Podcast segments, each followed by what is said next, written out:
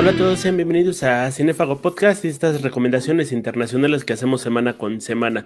En esta ocasión vamos a hablar de Mejores que Nosotros. creo que su nombre en ruso, déjame cometer la borrada, es Luche Shem Uyudi, que significa mejores que los humanos. Hizo el cambio de nombre, no sé por qué, pero el día de hoy estoy con Almarisa. ¿Cómo estás, Almarisa? ¿Qué te parece esta serie? Bien, Momo Safronov. Bueno, pues muchas gracias por escucharnos hoy otra vez. Este, y esta es una serie que pues nos interesó platicar de ella porque, primero porque es una propuesta fuera del, Hollywood que ya conocemos, ¿no?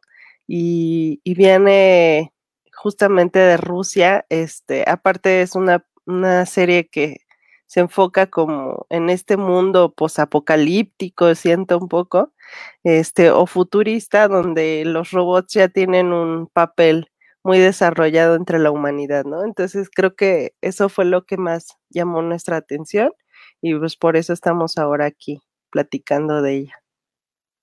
Se estrena el 16 de agosto en 2019. Eh, llega aquí Curiosamente pensamos ya que muchos queremos una segunda temporada, pero aunque no lo creamos, ya vimos la segunda temporada. Eh, la serie consta con una, son 16 episodios en total. En Rusia se transmitieron 8 y 8, como generalmente se acostumbra en estos tiempos, pero aquí nos llegaron las dos completas y pues se augura que vendrá una tercera.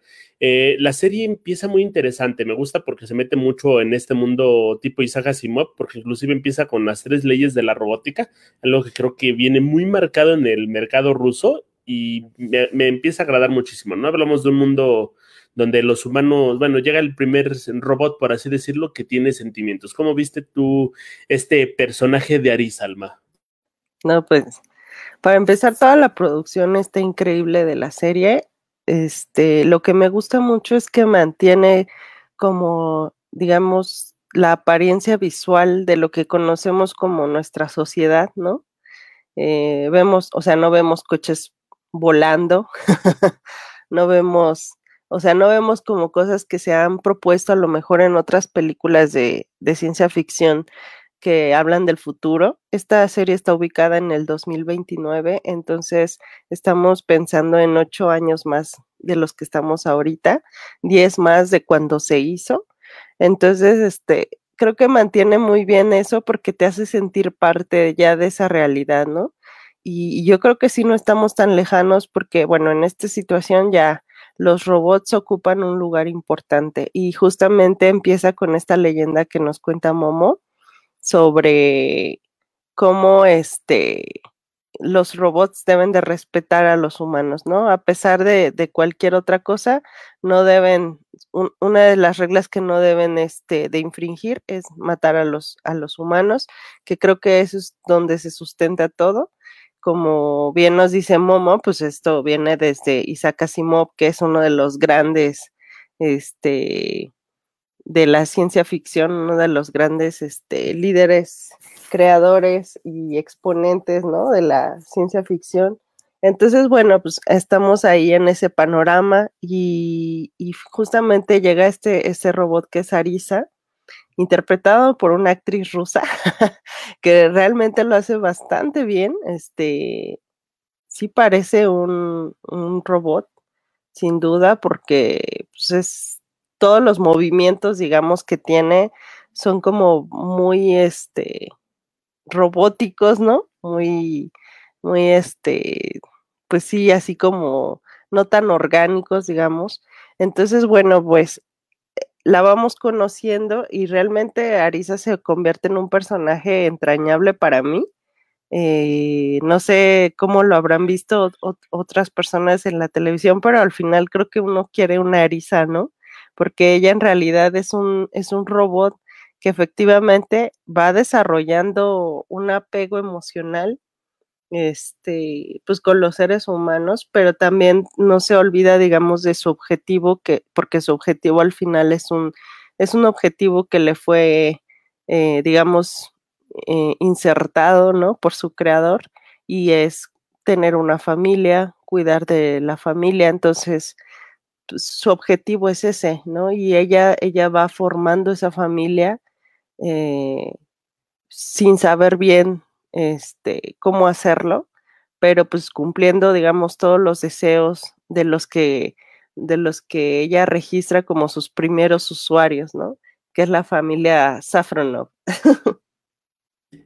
Creo que la mayor complicación de esta serie son los nombres. No sé cómo vivan en Rusia. De repente alguien es Gary, Gera, Safronov. Le cambian el nombre a cada ratito. Creo que tiene que ver más con su cultura que con otra cosa. Pero si ves la serie con subtítulos, igual y te alivian un poquito más. Recomiendo no verla en español porque a pesar de que es muy buena el doblaje, tienen como cierta manera de hablar que es muy rico al oído. Ahora, este personaje de Arisa es interpretada por Paulina Dreyeva que es curioso, estudió dos años la carrera de, periodismo, esta mujer nacida en San Petersburgo, pero se sale de la escuela y se empieza a estudiar teatro, ¿no? Eh, tiene un, papel, bueno, tiene una carrera joven porque empieza en el 2013 y esta serie llega cinco años después, ¿no? Entonces esta chava, pues, eh, se desempeña muy bien. Creo que uno cuando ve la serie sientes que es un robot directamente. Eh, te acostumbras mucho a la manera de que no está parpadeando, de cómo se mueve muy mecánicamente y no es hasta el final de la serie, te mando un poquito de spoilers. Eh, sacan ya en la, sección de bloopers este tipo de cuestiones ya en los créditos finales, em, ya la ves moviéndose como una persona y dices, ve, o sea, te saca, te saca de quicio, ¿no? Porque dices, o sea, yo estoy acostumbrado que ella es como muy robótica. Ahora, Alma, creo que lo más lindo de esta serie es el hecho de que, de dos cosas, vamos a mencionar la primera, las situaciones se van complicando. Empezamos con una situación muy, muy, muy simple y se empieza a complicar y complicar y complicar y complicar y te das cuenta de que si los seres humanos cumplieran su palabra o dijeran que van a hacer exactamente lo que van a hacer, la serie dura dos minutos. Sí, yo justamente creo que, bueno, tal vez esa es una de mis quejas con esta serie porque al principio me parece increíble, o sea, me atrapó muchísimo los tres primeros episodios, creo que son este, lo más interesante y después se va volviendo una especie de telenovela, un poco, ¿no? Porque todo se va enredando, pero además los, los mismos personajes este, van teniendo una relación que se va mostrando en, en el siguiente capítulo. De alguna forma esto es interesante, porque también como que dices, ah, chinga, ¿qué relación tiene el malote? porque no me acuerdo de sus nombres, con el dueño de Cronos, ¿no? Que yo le decía Toporov y resulta que era Toropov. Entonces, bueno, creo que tenemos ahí estos problemas de, del ruso, pero bueno, está, está divertido. Y, y al final, este, vamos viendo cómo Arisa se va desarrollando, ¿no? Cómo se va desarrollando y cómo se va desenvolviendo entre los seres humanos. Y, y sí, al final los seres humanos en realidad somos o lo presenta así también, como somos un asco, ¿no? Creo que casi en todas las películas de ciencia ficción, en realidad los, los robots y, y otros, no sé cómo podríamos llamarlo, otros entes que están por ahí presentes, muchas veces están afectados, pues más bien por, por las relaciones humanas, por, por la forma en la que nosotros como seres humanos actuamos y en este caso los protagonistas pues siempre, siempre están cometiendo errores o siempre están cometiendo o, tomando acciones que en realidad van cambiando como el curso de toda la de toda la serie. Efectivamente, si cumplieran con su palabra, pues en 12 episodios yo creo que ya se acababa la serie, pero obviamente le tienen que poner este, más emoción y pues los van haciendo que, que se vayan enredando y enredando y enredando y la situación se va volviendo cada vez más compleja, ¿no? Hasta lo que hemos visto nosotros como una primera temporada, pero que en realidad, como ya nos dijo Momo, son dos, ¿no? Ahora, el personaje que hace Kirill Caro, este Georgi Safronov, Georgia, este, Georgia, George, y quién sabe cómo más le dicen, eh, creo que es un personaje muy interesante eh, dentro de esta telenovela rusa, porque sí creo que podemos llamarla telenovela. Eh, es creo que es el personaje donde empiezas a verlo como es lo más humano que puedas tener, ¿no? Es como un lastre, a la vez este, te tienes empatía con él, es alguien que hace el bien, que para no ser las estándares de belleza de las mujeres, pero a mí me parece atractivo, pero es a la vez, o sea, es como muy interesante todo lo cómo se mueve a raíz de estos dos personajes, ¿no? Porque por una parte Arisa es muy pura, es prácticamente un arma, pero tiene unos sentimientos, entre comillas, muy bonitos, y también tienes este personaje este personaje que es Saffron, que es un personaje muy, no sé si llamarlo rastrero, o sea, cae gordo porque complica todo, eh, pero sabes que no quiere hacer el mal, o sea, no es alguien malo. Sí, sí cae gordo, la verdad.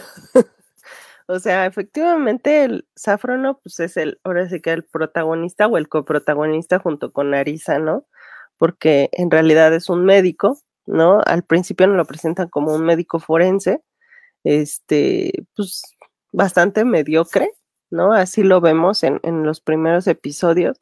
Y, bueno, pues de hecho vemos que él tiene un robot como muchos otros que son como robots, estructuras tal cual de plástico con fierro, eh, como de hecho los, los robots que ya se pueden ver en, en China o en Japón, de estos que ya están desarrollados y que caminan así como todos, eh, incluso como dobladitos, ¿no? Y bueno, pues este, este robot es como su asistente y vemos que Safronov, o sea, en realidad, o Georgie, yo le digo Georgie porque así le dice Arisa, ¿no? Y Georgie, este, en realidad se ve que le caen muy mal los robots, o sea, los trata como, como, pues así como de, ay, qué asco que me estés hablando, ¿no? Y entonces vemos que ese comportamiento es como muy regular entre los humanos en la serie, ¿no? Y, eso a mí como que me, me, saca mucho de onda porque, o sea, digo, sí, obviamente un, robot no tiene sentimientos, pero como por qué tener esa actitud tan descortés con alguien que te, digo, alguien en un, nombrándolo con un pronombre, sabemos que es una cosa, ¿no? Pero pues con alguien que te está brindando ayuda y que te está brindando cuidados, ¿no? O sea, creo que en, en el mundo, digamos, pues no sé si moderno, actual, siempre ha sido así, etcétera, pero creo que hay mucha gente que tiene como estos desplantes con personas, personas, humanos, seres humanos, que los tratan de ayudar, que los tratan de apoyar, que los están como cuidando y tienen estos, estas actitudes de, pues tú eres mi sirviente, ¿no? O sea, estás aquí para servirme, o sea, como, ¿por qué me estás hablando? Y luego es como, como el meme, ¿no? O como los dibujitos de, me despertaste, ¿no? Al reloj y el reloj llorando porque no cumplió bien su función. Entonces, bueno, pues es como, o sea, creo que el, el personaje de Georgie, pues tiene todas estas eh, o sea, toda esta imagen de odio a los robots, no los soporto, me sirven, pero pues están ahí para servirme nada más. Y después resulta que Arisa lo escoge, en realidad lo escoge como el personaje que va a ser, digamos, su pareja, ¿no? ¿Por qué? Pues por azar, por el destino, porque en realidad su primer usuario fue su hija y entonces ella va formando como ese rompecabezas, ¿no? Que es la familia y pues él es el papá, entonces ella tendría que ser la mamá. Y no lo, no lo vamos entendiendo hasta que se va desarrollando justamente la serie, pero es una, es una situación que va ocurriendo y Georgie, la verdad es que va transformándose también con respecto al comportamiento que tiene con los robots y a veces es positivo y a veces es negativo y está siempre como en esa onda o en esa este en ese mar, ¿no? de emociones y de actitudes, entonces bueno, pues a veces cae bien, a veces cae muy gordo. Hay dos debates principales que tiene la literatura de robots y por ende también tiene esta serie, ¿no? El primero que me gustaría que mencionáramos un poquito es el hecho de la esclavitud. Está bien someter a otra especie, a otra raza y en este caso a las máquinas, estamos pensando, cuando vimos todos el plan de jubilación anticipada, que es lo que se busca generar con esta serie, el hecho de que las personas se retiren a los 45 años cargadas de dinero y viviendo prácticamente con esclavos robots, está bien que la humanidad pase por ese tipo de situaciones. Creo que la serie te abre mucho el panorama y creo que eso es por, por eso es muy valiosa, el hecho de que empiezas a, cuestionarte si esto es ético y si es lo mejor para la humanidad, ¿no? Sí, porque de hecho tenemos ahí otros personajes importantes que son los liquidadores, ¿no? Y justamente ellos están como, pues, siempre ante, o sea, como que oponiéndose a la presencia de los robots, pero no de una forma, o sea, más bien de una forma hostil, porque son una especie de célula terrorista, en algún momento así los definen. Este, pues son chavos básicamente que matan, entre comillas, ¿no? A los robots. Eh, y digo entre comillas porque pues un robot pues, realmente no se le puede matar, ¿no?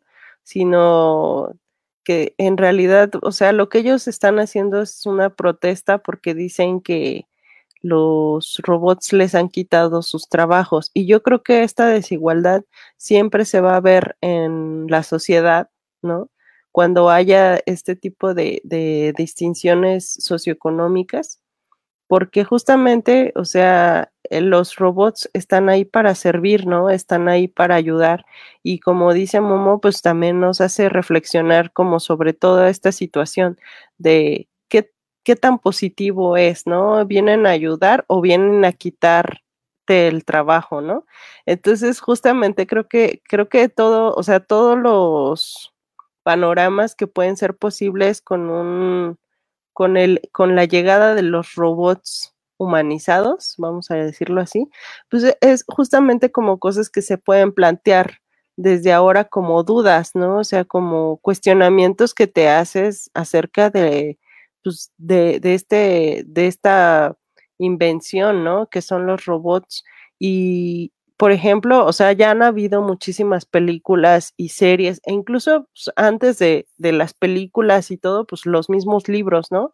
Donde te plantean eh, justamente como todas esas problemáticas donde dices, bueno, ¿y qué va a pasar cuando haya un robot este humanizado? ¿Se le va a aceptar? Algunos lo van a aceptar y otros lo van a querer asesinar, ¿no? Y qué tan qué tan positivo sería para la humanidad, por ejemplo, esto el programa de jubilación avanzada de pues a los 45 años me retiro y ya que el robot haga mi chamba, ¿no? pero ¿qué va a pasar con aquellos que quieran seguir trabajando o qué va a pasar con aquellos que necesiten seguir trabajando, ¿no? Este, pues porque lo dice Toropov en algún momento en una entrevista que le hacen y esto, estos, este, robots serían como, o sea, la jubilación sería a fuerza, pues claro, o sea, tú no la vas a decidir, o sea, no es una cuestión de decisión, sino que ya sería una cuestión de leyes. Entonces al final también vemos que los mismos humanos como que nos enredamos y nos vamos poniendo el pie también como en estas cuestiones de, desarrollo tecnológico, ¿no? Entonces tenemos por un lado pues estas máquinas que nos ayudan, pero por otro lado también nos vamos metiendo el pie, pues porque las, las personas que van creando estos sistemas, al final también, este, pues también lo que buscan es entre el interés tecnológico, el desarrollo tecnológico y por supuesto el interés económico y el poder político, ¿no? Entonces, justamente creo que, o sea, esta serie también va abordando como esas aristas y me gusta mucho cómo lo va desarrollando también eh, con estos chavos, ¿no? Que son los liquidadores para quien piense que estamos diciendo pendejadas o que estamos hablando de cosas que no tienen sentido y que está muy lejos de, de que pase, póngase a pensar en los carteros de ahorita, ¿no? Ahorita su trabajo es prácticamente llevar recibos y citatorios de las tiendas departamentales que te cobran, ¿no? Porque ya ni siquiera este, se mandan cartas en el mundo, ya fueron prácticamente este, reemplazados por lo que fue el correo electrónico. Vea un, buzón este, público y vea qué pasa con el norte, ya son prácticamente basureros.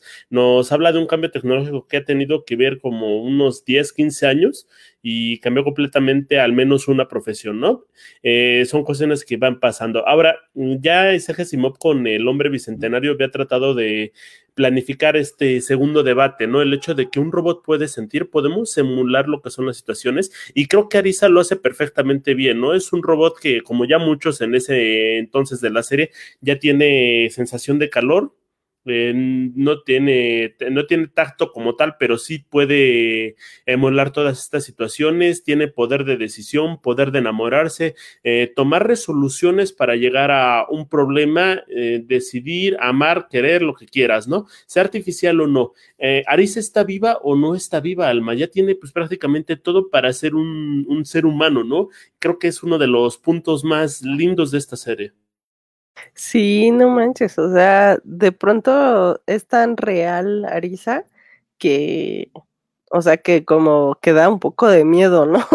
Porque dice, si alguien llega a crear algo así, está cabrón, o sea, creo que una de las, de las cosas más difíciles de emular en, para una persona que quiere crear un robot, obviamente, pues es justamente todo el, todo el pensamiento, ¿no?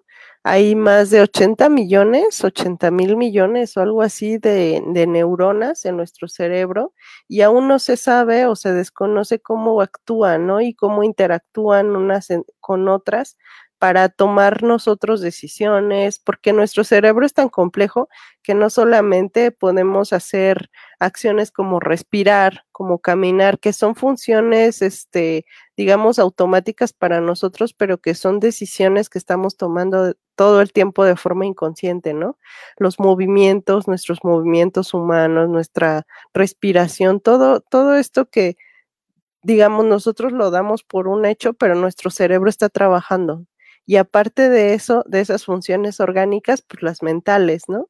Entonces, ¿cómo podría desarrollar un creador de un software algo tan complejo, ¿no? Porque además las emociones no nada más son justamente como lo vamos viendo en Arisa, no es nada más cumplir este, eh, pues a lo mejor una tarea, ¿no? Que se le ha encomendado, sino ella va aprendiendo a partir de todo lo que va viendo como muchas situaciones este, que nosotros ya, ya este, pues tenemos como muy, muy hechas, ¿no? Entonces es una situación así como súper extraordinaria que alguien pudiera crear algo así porque realmente pues ni siquiera, o sea, primero se tendría que entender por completo cómo funciona el cerebro humano y se tienen muchas nociones obviamente, pero pues no hay un, no hay un manual, ¿no? Todavía así como del cerebro. A mí me llama mucho la atención como toda esa, esa situación, porque justamente pues hay eh, seres humanos que investigan el universo, ¿no? Hay seres humanos que investigan el mar. y dices, güey, o sea, ¿cuánto todavía les falta por investigar? Por ejemplo, en el universo, que es algo que ni siquiera podemos alcanzar a saber como hasta dónde abarca, ¿no? Es como infinito.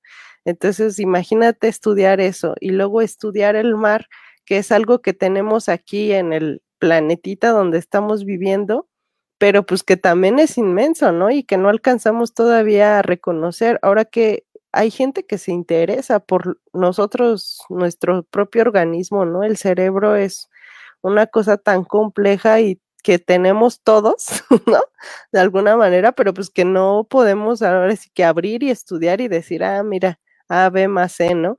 Y entonces esa, esa intención de los seres humanos por saber más acerca de, pues, de los mismos humanos y de todo lo que nos va rodeando, pues es súper interesante y poderlo plasmar en un, en un robot, yo creo que estaría muy, muy cabrón, o sea, hay muchísimas investigaciones actualmente que justamente quieren desarrollar este tipo de tecnología y está, yo lo veo así, pues no, no va a ser imposible porque vemos que pues para el ser humano no hay imposibles, la verdad, pero sí no creo que lo veamos en nuestra generación, afortunadamente, pero pues sí, ya se, se plantean como este tipo de situaciones, estos cuestionamientos también éticos, porque pues, ¿qué va a pasar si tú dotas a una máquina de sentimientos y después decides que, que no es funcional eso y que la quieres matar, ¿no? O sea, pues al final si tiene sentimientos, obviamente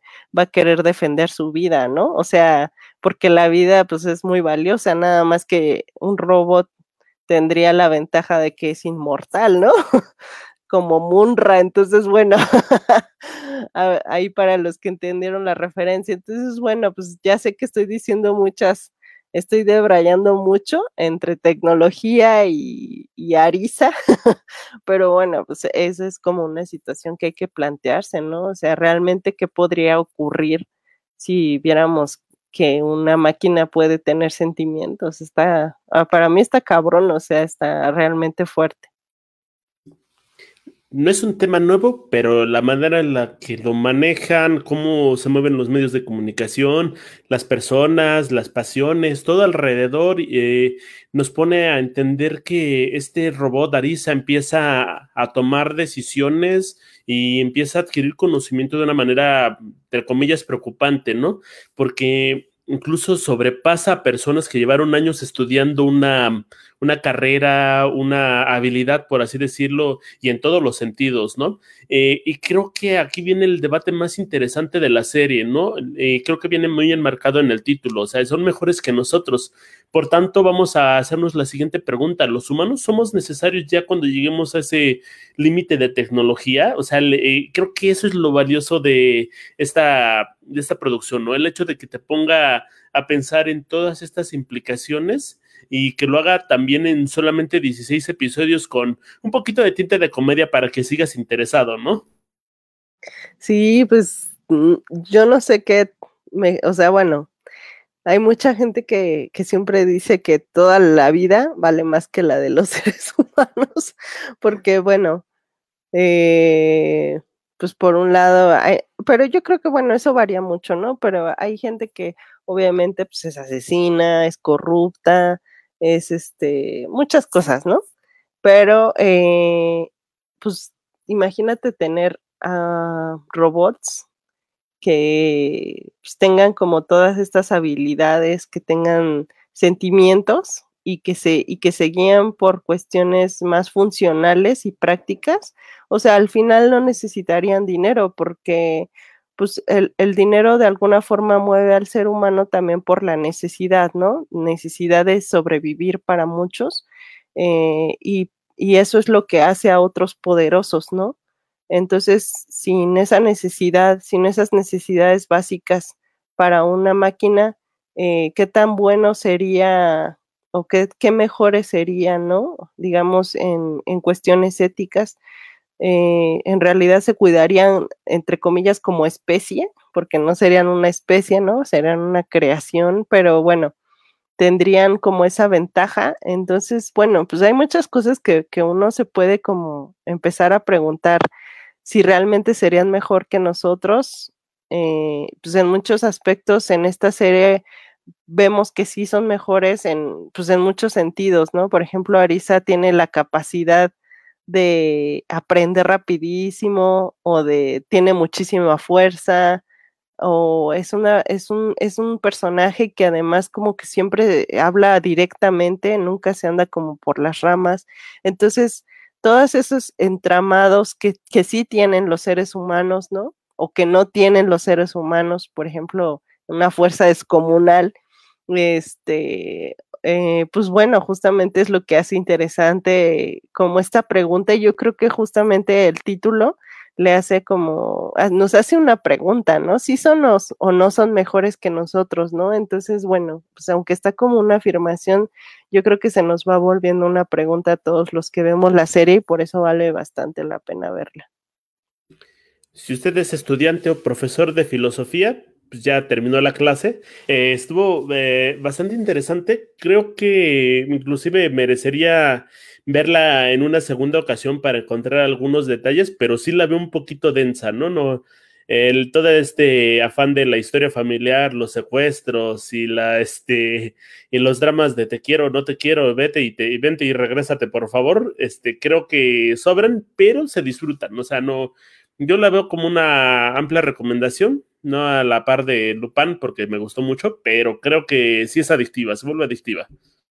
Se vuelve bastante adictiva y bueno, pues así como ya hablamos de Lupin, que es una serie francesa de la cual esperamos una segunda entrega para este año, pues también esta serie que es rusa y también como decíamos, ¿no? Pues productos que a lo mejor van fuera de Estados Unidos, pero pues que tenemos ahí en estas plataformas y que podemos ver, este, pues está padre, ¿no? Está padre poder verlo, está padre poder eh, preguntarnos como cosas nuevas y ver estas actuaciones que nosotros, para nosotros, pues no son ahora sí que desconocidas. Estos actores pues ya se dieron a conocer internacionalmente gracias a esta plataforma en Netflix y pues ya, o sea, ahora vamos a esperar esta tercera temporada, ¿no?